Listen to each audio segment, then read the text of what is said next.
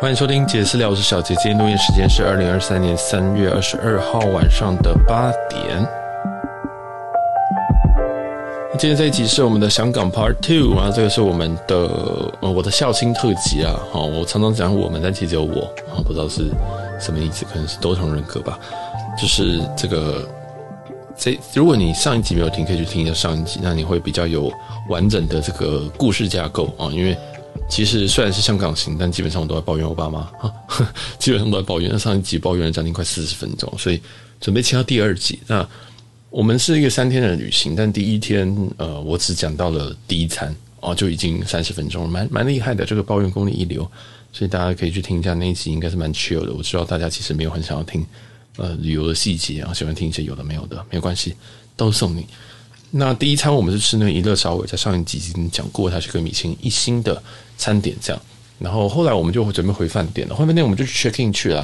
那我们今天住的是香港四季，这个是我爸指定要住的地方，因为我爸这个我爸妈就是有一种很奇怪的这个特质啊，就是好像偶尔要用某些东西来展现自己的价值这样子。我觉得我现在比较不喜欢这种人，我老实说，就是嗯，可能一个包，或者是用自己。怎么样子的状态，然后可能买了一个很贵的包，或者是住一个很贵的地方，或者是买了商务舱，他就觉得说自己很厉害这样子。但我对这种东西无感，因为这些东西我都做到，所以我就觉得嗯，你太刻意喽。这样对，然后有像像之前我们也一直提到过嘛，我爸妈，我爸很喜欢买威士忌，这样就是他只要看到麦卡伦，比如他只要看到威士忌就会问有没有麦卡伦，我看到麦卡伦就会问我值不值得买。然后我就跟他说：“哦，不值得买哦，这样子。对，反正我就很靠腰的那种人，这样。然后，呃，因为主要是说，哈，其实你要有这种 taste，我觉得是比较重要的。就是你有钱，有钱的人太多了，有钱人太多了，你有钱住四季人太多，有钱人住文华人太多了。但这种人里面，你真的懂不懂他的美感在哪边，或他价值在哪边？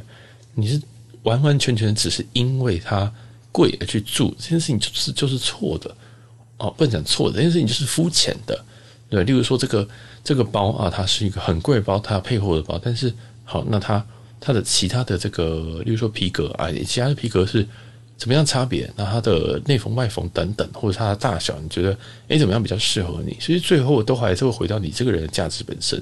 就是如果你今天背了一个包包，但是你本身的价值可能比包包还小，那你不觉得本末倒置吗？所以。我永远永远都会觉得说，嗯，其实不太需要靠外在去衬托你自己一个人的气质或价值。这样，那在我爸妈身上，我就常常感受到这件事情，就是他们会花很多的钱，或者是他们会花去一些很贵的地方。那为了要证明一件事情，就是他们可以，但这也不是错，但是频率就有点太长。这样，然后像是威士忌这件事情，只是因为我无心插柳，刚刚讲说，哦，其实威士忌在台湾蛮值钱的，这样。那只是因为为什么会这样跟他们讲？是因为我在我自己是有威士忌的人。那我我有威士忌是因为我爱喝啊，我就是常喝。因为有时候我可能就直接在家里自己喝掉半罐威士忌啊，这个状况比较好的时候。那当然，那因为我会喝，所以我愿意买。我买了，反正我喝得完，就这么简单。那刚好我哥也有在喝威士忌，所以我跟他就有一个共同话题，这样就是我们可以，我就会去我我他回来的时候，他就送我美国的威士忌哦，出乎意料好喝。然后后来我去的时候，我也会带威士忌给他，就是一种你你知道他喜欢，你也喜欢，然后共同语言，这是最好的伴手礼啊。然后你也知道对方也喝，哎，那我觉得很棒，因为老说我哥那边的威士忌大概只有我的可能三分之一或四分之一吧，所以其实我就觉得嗯，这不错。但我爸不一样，他不喝，那你不喝，你在买啥小？啊，你买了，你说会增值，但你知道会增值多少吗？就懂这个吗？这个我原本有录一集，就关于这个收藏的部分。就是大家其实都有点收藏癖啊，但是重点哈，不要你要思考一下这个东西是不是能够脱脱手，或者你有没有管道？你威士威士忌你有没有管道？你有没有认识会卖酒或愿意收你的酒的人？其实这一支酒现在已经涨到了从三千块涨到一万块，那你确定等你要卖的时候，它还有一万块吗？会不会又跌回三千块？我觉得，因为在台湾威士忌的市场真的是被炒乱七八糟，也这几年也有我有我身上有好几支酒，就是涨了很多钱这样。我曾经有一次，我带了一支大摩十八到呃我朋友的一个聚会场合，这样那时候我买应该是买三千多，我觉得三千多带去是没有问题的，因为我每天带去的酒大概都是这个价格。那他们好像也不知道，老实说，其实后来发现带一千块的酒就好了。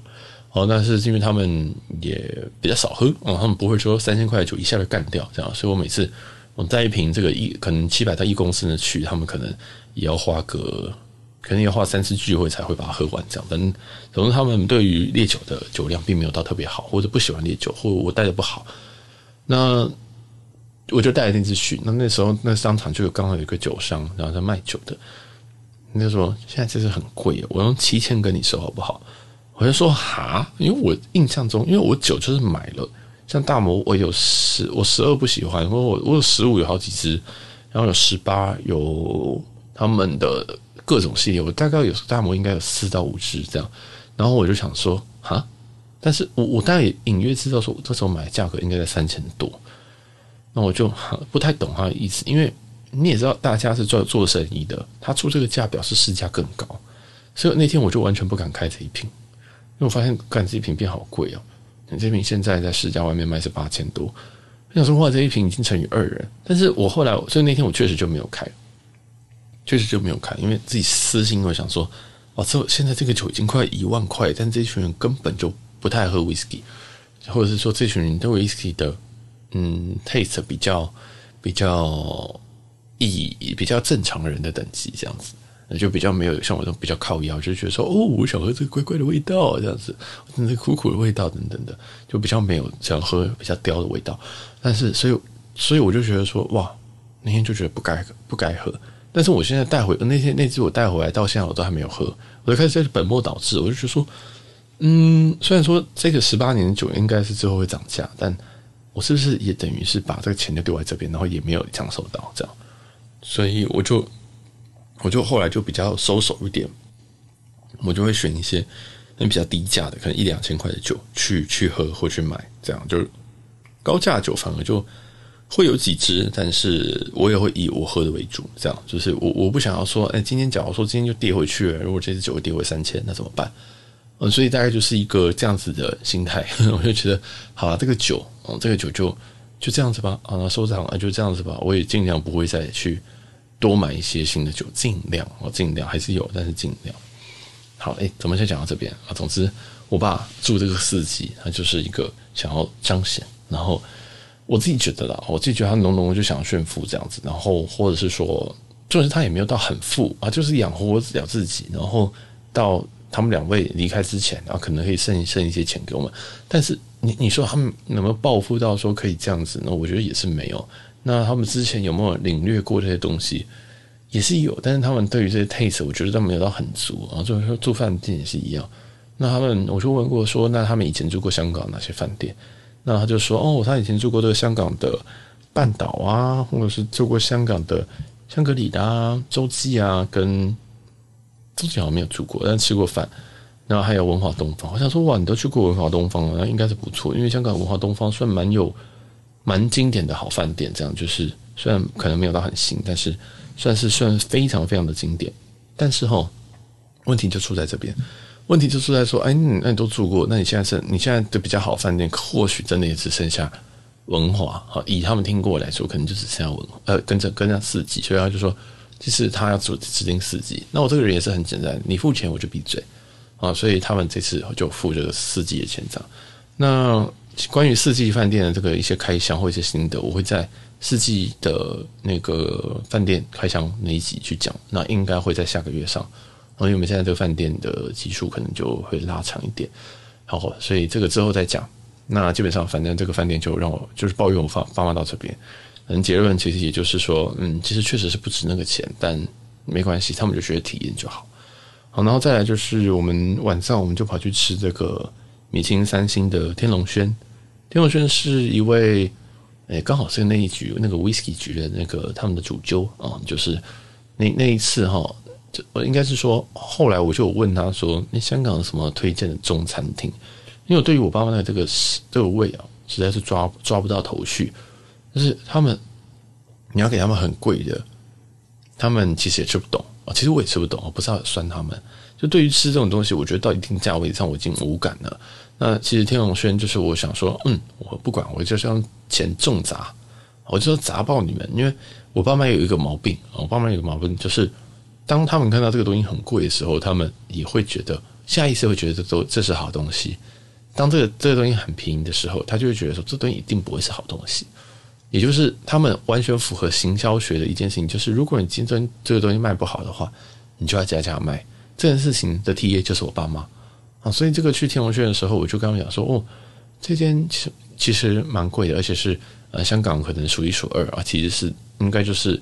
呃，我觉得应该是三大天王吧，啊，就是三大三三间最好的中餐馆之一，这样。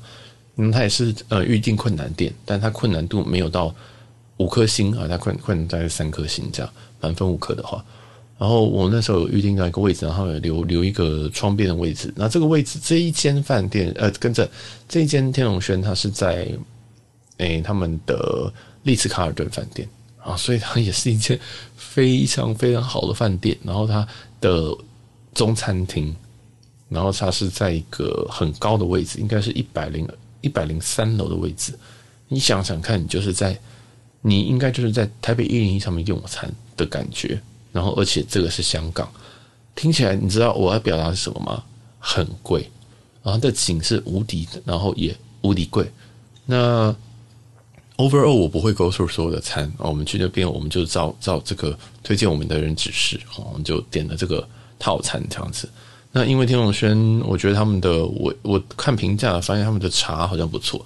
那我爸妈是那种品茶的人啊，所以品茶是他们自己家家有茶具，然后他们会有这个自己在茶叶，然后量这个几克的茶倒下去泡多久，冲多久之后，然后要倒出来，这样他们是科学泡茶派，好，然后非常非常的严谨。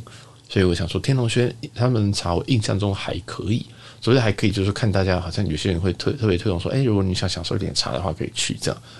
那他们也有点茶，所以我们这样总共吃下来啊，先报价格，我们总共吃下来，我们花了七千块的港币。哇，这个如果七千块台币，我觉得可以吃啊。那如果七千块港币的话，我真的觉得，你如果有中乐透，或者是你爸妈真的是就是嗯，就是像这样子的话哦，那你就可以去。但我是觉得不必啊。哦，这个价格你在台北可能可能米其林一星两星都可以吃个可能一桌吧，嗯，可能可以吃到这样子，所以我觉得非常非常不值得。但是经验来说是值得，所以我觉得去一次可以，然后不需要再去第二次。那这一次我们点的是这个他们什么黑珍珠套餐，这样我们没有点什么很特别的东西，然后点了水，可能我点了一杯酒这样子，总共就七千，我们还没有特别点什么东西。那在这一间。里面我觉得让我印象最深刻的一个餐点叫做杨枝甘露啊，这个我对中餐馆中餐馆常常都是这样，很多餐厅包括台北餐厅，我都觉得就中餐厅嘛，我都觉得嗯最好吃就是最后一道杨枝甘露。这但是这件杨枝甘露真的是完完全全完完全全非常非常的强啊，真的是很浓啊，然后料也蛮多的，但不会多到你觉得很像在吃西米露这样。所以这间我最推的是杨枝甘露。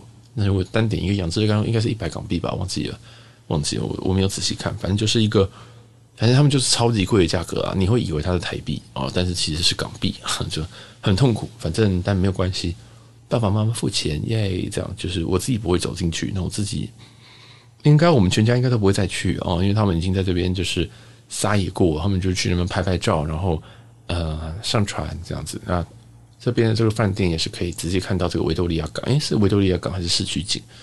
哦，就是这个，因为它在非常非常高楼层，所以你是在一个嗯视野非常好的地方哦，真的就把它当成在一一零一顶楼吃饭的感觉。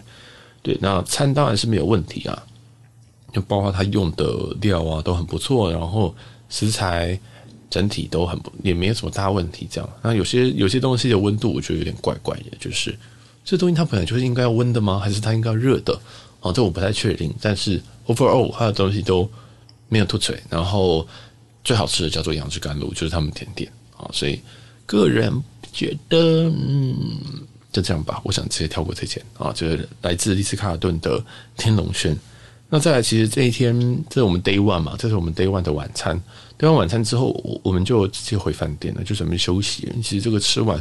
吃一趟也是蛮久的啊，吃一趟也是蛮久的，所以我们在附近这样拍拍照，然后就准备落跑回四季这样。那我们第二天的行程哈，接近到第二天的行程，我们第二天其实就没有行程，因为第二天是呃那周是礼拜天的。那我就想说，我不想排行程，因为我想让他们感受一下这种被放鸟的感觉，而不是被被放生的感觉。就是让他们自己去晃，然后他们自己又号称说什么哦，香港很熟啊，什么我以前很常去香港啊，这样。然后我就说好，那我就让你们自己去这样，因为我就跟他们说，其实如果未来要要这个一起出门的话，第一个我有工作，我必须要我我我我必须要随时可能要准备，有时候要 stand by。如果没请假的话，那我也不想要请太多假，因为我跟他们出去，我如果都不请假的话，我会两边烧。我会工作那边烧，这边也烧，那我我我就会脾气会更差，我就一定会对他们发飙，所以我就觉得嗯不好，就是我一定要请假这样子。但我希望把这个请假控制在一个可以控制的范围，例如说可能去四天横跨六日，我只要请一天而不是两天这样。我就在思考说有没有办法这样做，但我想让他们先熟悉一下跟我旅游的方式，因为跟我旅游方式真的基本上就是在自己旅游啊，然后。你只是如果发生什么事情的话啊，我会帮你处理，就这样子而已。我我是就是完全就是机加酒带一个导游，但是导游不会跟你一起走。然后那第二天呢，我们就我就让他，我就我们就吃到，我们就在饭店吃早餐。然后后来我们就其实也闹很多笑话，这个这个不知道在哪一集讲。然后中餐的时候我就没有跟他们一起吃，然后他们就我就跟他们说，哎，我建议你们可以去那个尖沙咀的 K 十一晃一晃。那个是一个蛮新的地方。我说你们海港城去过了吗？然后你们现在应该也不会想上山吧？那你们去这个尖沙咀的 K 十一晃一晃。他说哦好哦，然后他们就去了。然后我就跟他们讲说，你就看 Google 怎么去就怎么去。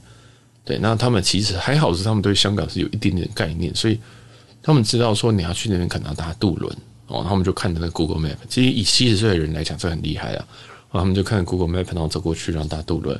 然后就到对岸这样，然后他们大概，他们大概十二点还一点去的，他们大概六点半才回来，所以我想说，嗯，应该是蛮轻松的。哦，我是说，意思说他们应该还过得，就是没有说什么两个小时就回来，那他们应该也蛮 enjoy 他们自己的时光，这样，我觉得这样也挺好的。然后那那段时间我就全部都在饭店，我还就是在饭店睡了两个小时之类的，因为那那一天其实我们是全部睡一间，我们三个人睡一间，我其实睡得非常的不好。我这睡非常的不好，所以我就在趁那个下午赶快补眠，然后再准备一下工作。因为，嗯，其实现在这个也我也没有停更啊。我去我没有在用设备，但是我带一台小台的，但是我也没有停更，所以我必须还要上片或者剪片，还有一些工作东西要补，这样，然后一些计划什么的，甚至还想说，哎，我之后要录什么这个香港的东西。而且我那个下午全部都没有出门，然后我就在等他们回来。我想说，嗯，他们应该应该四五点就会回来，然后准备要吃东西这样。对，结果哎，他们那天晚上竟然是吃了才回来。我想说，哇，你们也是这个，也是自由到一个地步，已经到说，哇，你根本就已经忘记自己儿子在饭店或者也在香港这样。但我后来觉得这样很好，我觉得你忘记我就算了，我不会觉得怎么样。我想说，嗯，这样子以后啊，你很适合跟我出国啊，就是你可以自理这样。那反正那天晚上我我就原本在等他们吃饭，因为他们六点半回来跟我讲说，呃，我们已经吃完了这样。我想说好，我就调叫那个 room service 来吃这样。然后我也逼着我爸妈也吃了一点。说，哎，既然都难得，既然都难得这个，那我就让让，我就让你这个让你吃一下 room service。就我妈是一个很喜欢吃 room service 的人，我也不知道为什么。好，然后反正就这样。那基本上呢，接下来接下来就是，所以我们第二天其实完全没有活动，基本上就是我爸妈跑去尖沙咀 K 十一晃一晃，然后晃了六个小时，然后他就跟我说，那边年轻人好多。我说呃，对，那边就就是比较多年轻人，比较新的一个地方，这样。但我就觉得你没什么关系。其实我爸妈，你说说随和，他们也没有到不随和，就是他们要随和很随和，但是但是你真的要就是知道心情不好的时候，哎，你会被搞死啊！所以我就觉得，嗯，就你们自己去吧啊！就我觉得也也好，然后回来感觉也 OK。所以第二天其实就到这边，第二天好像颇少很，颇少行程。但第二天晚上，因为我原本想说要跟这个香港冯先生见个面。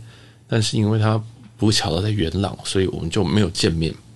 那天晚上我大概八九点，我想说，好，终于工作完了，然后爸妈回来了，我想说，嗯，我我我也要去自由活动，因为其实我爸妈大概十点左右就要睡觉，就想说，我原本大概起来都去去比去去外面的话，我自己去喝酒的话，大概都是九点以后再去。但是因为这次我不想说我回来的时候，我刚刚都住同一间嘛，我不想说回来的时候然后吵到他们睡觉，或者是。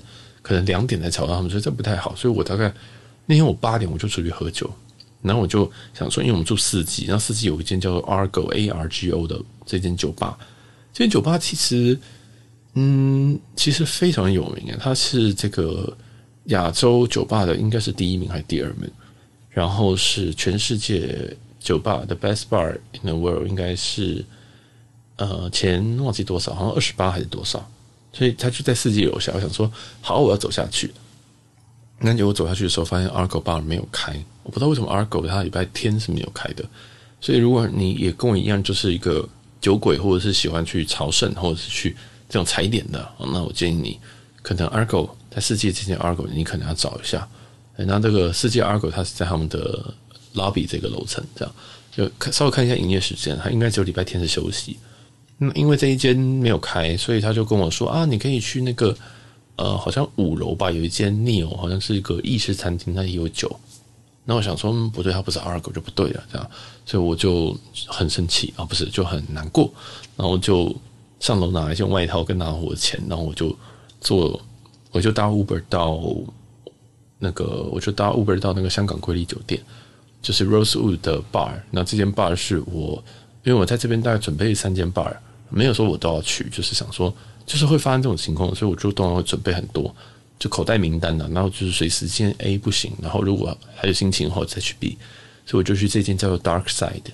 Dark Side 是这个 Rosewood Hong Kong 的酒店，呃，跟着酒吧。那那这间酒吧的话也非常有名啊。Rosewood 这一间我觉得还蛮适合打卡的哦，就是包括 Rosewood 的饭店跟这个他的酒吧，我都觉得很值得打卡。那因为我爸妈那时候指定要住。四季，所以那时候我就没有选瑰丽。其实那那时候我就会想说，哦，住瑰丽还是四季呢？这样子，对。但是因为我爸就说，哎，我要住四季，我没听过瑰丽啊。想说，好吧，这样我觉得好吧。因为其实我觉得瑰丽可能也比较不太适合他们，因为这间瑰丽装的比较现代一点啊，就比较现代。所以我就想说，嗯，没有关系。但是我还是来到这边吧那从四季搭了 Uber 过去，然后就开始喝。那我有时候有些 bar 我觉得还好，我就喝一杯就走了。但在这边我觉得很有趣哈，这间 bar。他最近这一季有个菜单是麻将菜单，但其实这个麻将菜我有点看不懂。他就他就拿了一个盒子出来，打开，打开里面有个骰子，那骰子有有八面，就是一到八这样。然后外面呢就会有八种八张这个呃麻将的牌。那个麻将牌当然不是真的麻将牌，就是刻的像麻将的牌，但是大小一样，上面花是不对的。但没有关系，它就是代表了八种酒。那这个八种酒就是春夏秋冬跟梅兰竹菊，好，就是这几种，应该是这样吧？梅兰竹菊，对，就是这这这几个花跟这几个就是花牌了哈。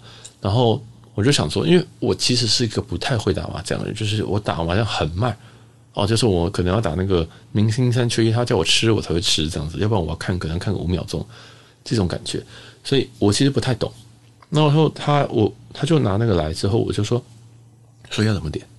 哦，说要怎么点，然后他就说：“哦，你就看你这八个喜欢什么，就是喜欢什么你就点什么。”然后我就想说：“啊，你不是要跟我玩一个游戏哦？就是你拿了这个，你大费周章拿一个盒子出来，然后上面有八张牌，就是八张牌放，就是围成围围围成一个这个方框，然后中间放一个骰子，不是要我跟你玩什么呃比大小之类，然后我可以赚赚赚一杯酒，不是哦。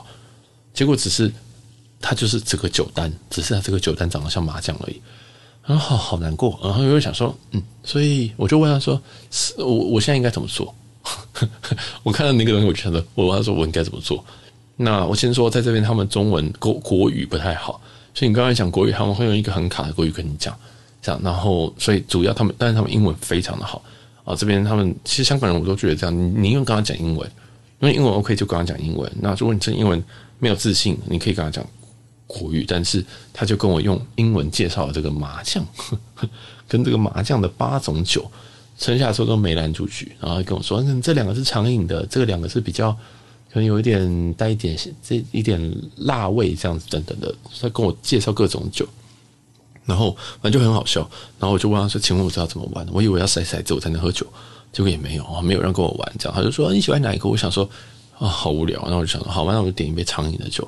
然后我就点了一个，应该是夏天吧。我点了一个夏天，第一杯我点夏天，因为看起来那个基酒是 whisky，然后它调酒的内容我都觉得 OK。这样，结果当然，当然，竟然他就把那个东西收走，他就把我麻将收走了。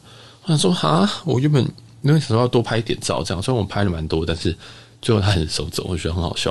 反正总之啊，这个有八种酒，它八种酒分别代表不同的花。应该是花吧，麻将应该讲花。然后，呃，它的酒的面向非常不一样。那一定有人问我说哪八种酒？哦，那我建议你直接去他们的 Instagram，他们 Instagram 叫 Dark Side Bar，D A R K S I D E B A R，哈，就这个，这是他们的 account。那你进去之后，其实我前天有分享了，所以如果你真的不知道，你再再问我，就你就这个 account 里面，你就在 IG 里面，你就可以看到他们每一种酒。你就可以看他们，你就直接直接给他看也可以。我觉得是最简单的方式，因为我刚才我后来都没有在看菜单，我真的就直接看 IG 直接点。我就说，我就看，然后想说，哇，这个 Summer 好多人点哦。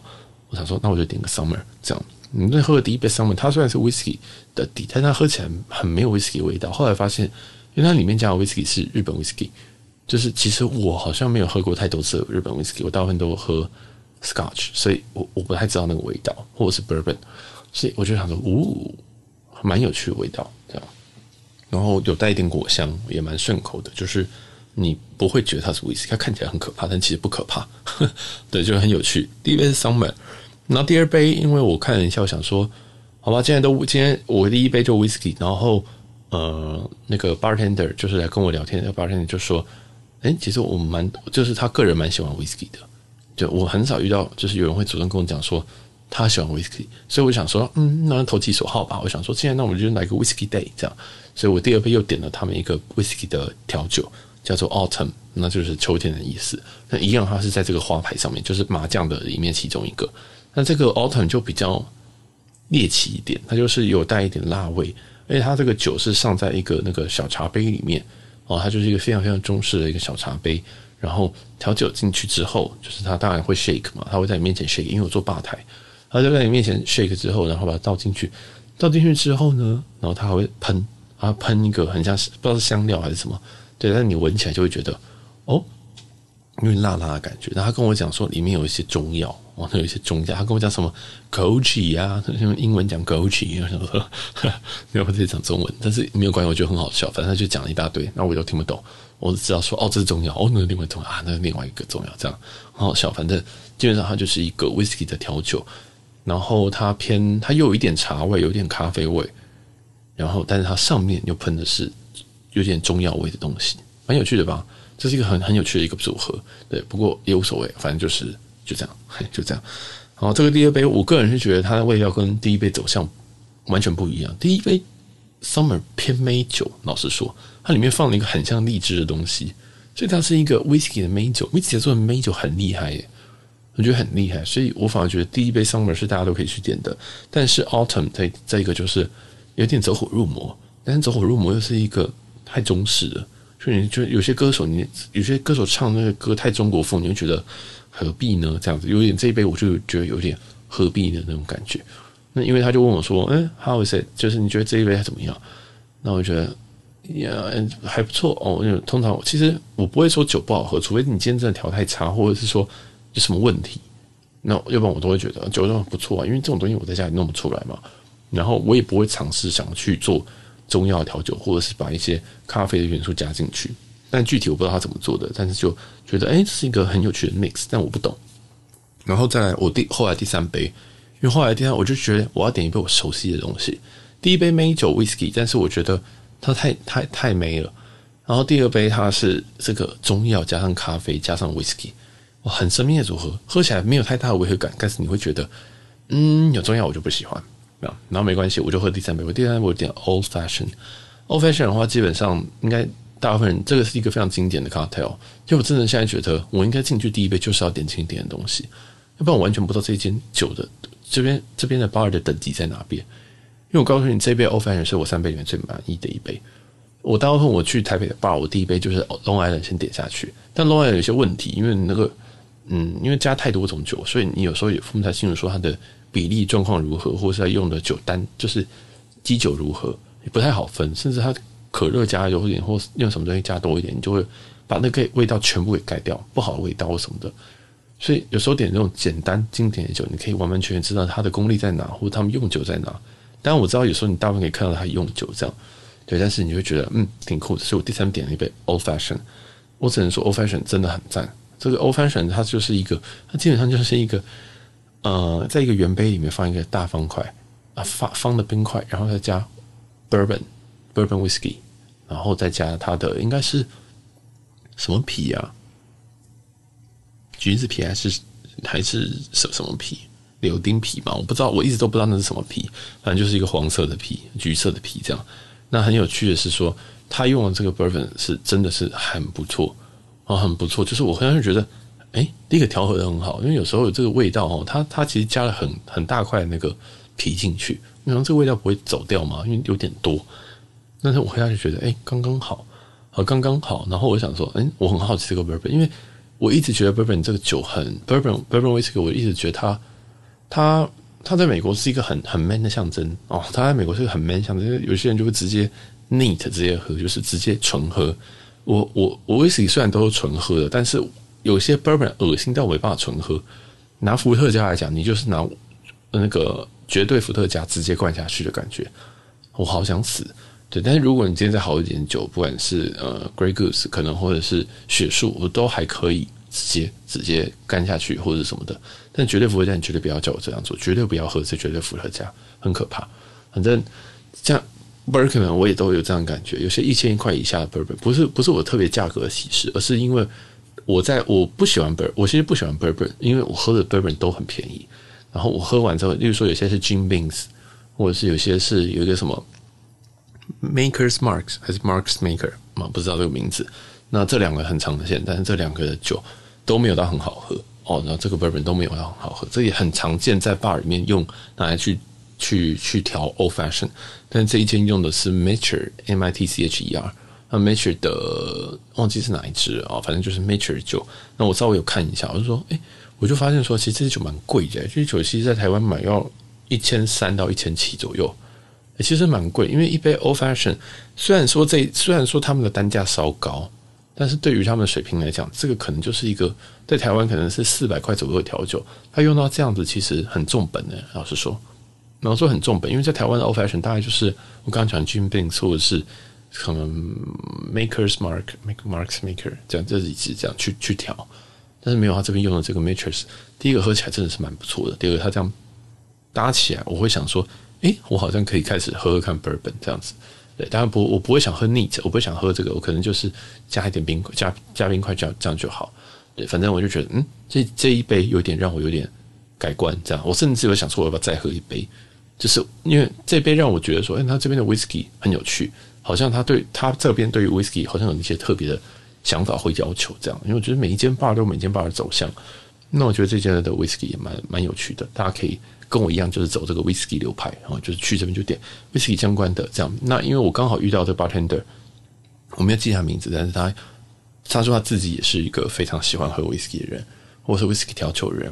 那他看我点 old fashion 之后，他就说，其实他去就是我喝了两两口之后，他也跟我聊天，他就说他也很常去其他的酒，就是 bar，然后去喝酒这样，然后。他也非常常点 Old Fashion，但是他觉得他们这边的 Old Fashion 是最好喝，而且花的花的成本其实是非常非常的高的哦，就是你要用到这个快要两千块的酒，其实我觉得真的是蛮蛮重本的了，我真的觉得蛮重本的，对啊，所以我觉得很不错，我推荐大家他们家的 Old Fashion，嗯，如果你喝 Whisky，那可以来喝，对，但也不会，如果因为这些这个 Old Fashion 就是你不是要。不太可能到 surprise 你到一个哦，为什么这么好喝？但是你会觉得嗯，蛮有想法的，或者是哎还不错哦，就是也推荐大家，就是这一间呃瑰丽酒店的 bar 叫做 Dark Side。那 Dark Side 这间这间这个 bar 哈，其实我应该讲这个先的。那这间的 bar 其实是在亚洲的五十五十酒吧里面是排第十三名，也很前面啊，也很前面啊。然后再是全世界的酒吧，它是第四十九名。啊，全世界的前五十酒吧，它它是在第四十九名，其实蛮好的。那我们前几集其实有讲这个西班牙第一名的酒吧，跟正是全世界第一名的酒吧。然后那时候我在西班牙巴塞罗那喝的那个 Paradiso，大家也可以去听一下那一期。然后甚至我们前面有在曼谷和这个 Bamboo Bar 啊，也有也是一样是亚洲前五十的。我只能说这几间真的都非常的不错啊，这几间真的都非常不错，所以也推荐大家这一间。哎，Dark Side 啊，我觉得可以去一下。那也讲一下价格。刚刚那个 Summer 是一百八港币啊，所以乘以四，乘以四差不多，所以一杯要多少？七百元哦，七百元。然后 Autumn 也是一百八港币，All Passion 是一百七港币，所以其实你说这个贵不贵？很贵啊，那杯其实要七八百啊，呃，就算七百好了，它一杯要七百啊。但是第一个这是在香港，这个第二个是在瑰丽啊，所以这个价币值可能不是这样算的。所以币值可能不是这样算，是意思是说，其实哈，这个台湾的这个酒或者曼谷酒都还是算蛮便宜的啦。当然，它里面用了什么酒，那就另当别论。但是我觉得这边的话，如果你是这种精致酌的人啊，就是你不是那种暴喝的人，你不是那种就是去什么地方我就要喝到烂醉那种人，你就跟我一样，就是喝到可能快要醉你就停掉的人。那你跟我一样，那你就很适合这种比较精致的 bar。那像我就是去去，我可能就喝个两杯，然后状况好喝三杯，或者是我觉得真的很好喝再喝三杯，这样。然后反正这这边我就喝了这三杯，然后花了大概快要两千块，然后就回去，我就在搭计程车 回回四季这样，就是一个结束了非常奢华但是非常非常开心的夜晚。虽然我一天只有这个行程，但我觉得哇哦，这边不错诶，这个很适合，可能你跟朋友或者是跟。呃，可能我觉得还是跟朋友还不错，嗯，另外一半可能就没有了，嗯，除非你另外一半也懂酒吧，嗯，应该是这样。然后这边的这个 bar，我觉得还有另外一个题，它是一个 jazz bar，那个爵士 bar，那它有驻唱歌手。我只能说那天晚上它是 jazz bar，然后它的那个驻唱歌手超级强，哇，那个完完全全是可以出道的。她是一个女生，然后她唱的歌都无敌难。然后她唱的那个，她第一首听的我就吓到，因为我想说哇，完全就进入状况了。第一首歌唱的那个 Ella James 的 At Last，那这件这一次这个歌是 Jazz 的蛮怎么讲啊，蛮标志性的一首歌。然后大家可以去听听看这个 At Last。然后我觉得这首歌真的要把它唱好的人没有太多哦。那我自己是听过 Christina Aguilera 的翻唱版本。我觉得超变态，只有这种变态人才能唱好这种歌，这样。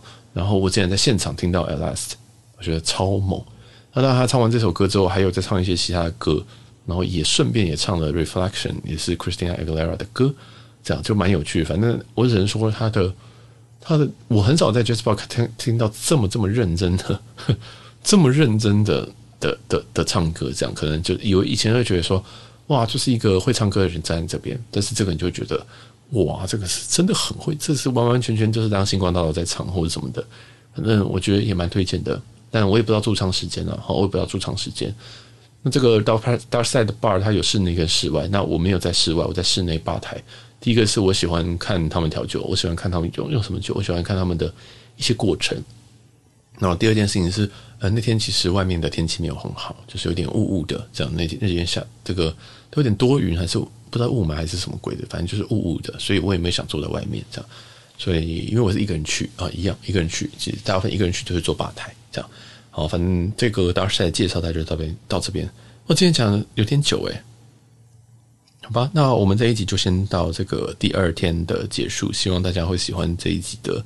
内容这样，那我们应该还有第三集讲我们第三天的内容，然后顺便提一下这趟去香港的一些其他的相关心得啦哈。那如果喜欢我们这一集的话，记得记得帮我们到呃 Apple Podcast 帮我们五星留言一下，然后五星每一天都可以帮我们留，它每一天都会这个分别计算这样子。然后如果想要有什么想法，可以到 Instagram 私讯我 j a t t 点 d a l k。那如果你愿意支持我们这个节目的话，也可以去抖内，或者是这个每个月的订阅，也可以试试看哦。谢谢大家，我们下一期香港行的 Part Three 再见喽，拜拜。